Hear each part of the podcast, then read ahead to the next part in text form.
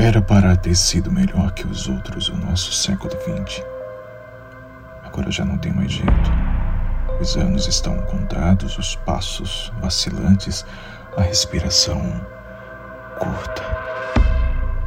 Coisas demais aconteceram que não eram para acontecer, e o que era para ter sido não foi. Era para se chegar à primavera e à felicidade, entre outras coisas. Era para o medo deixar os vales e as montanhas. Era para a verdade atingir o objetivo mais depressa que a mentira. Era já para não acontecerem algumas desgraças, a guerra, por exemplo, e a fome e assim por diante.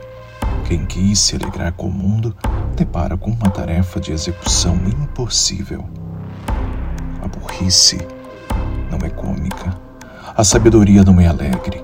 A esperança já não é aquela bela jovem, etc., infelizmente. Era para Deus finalmente crer no homem bom e forte, mas bom e forte são ainda duas pessoas. Como viver?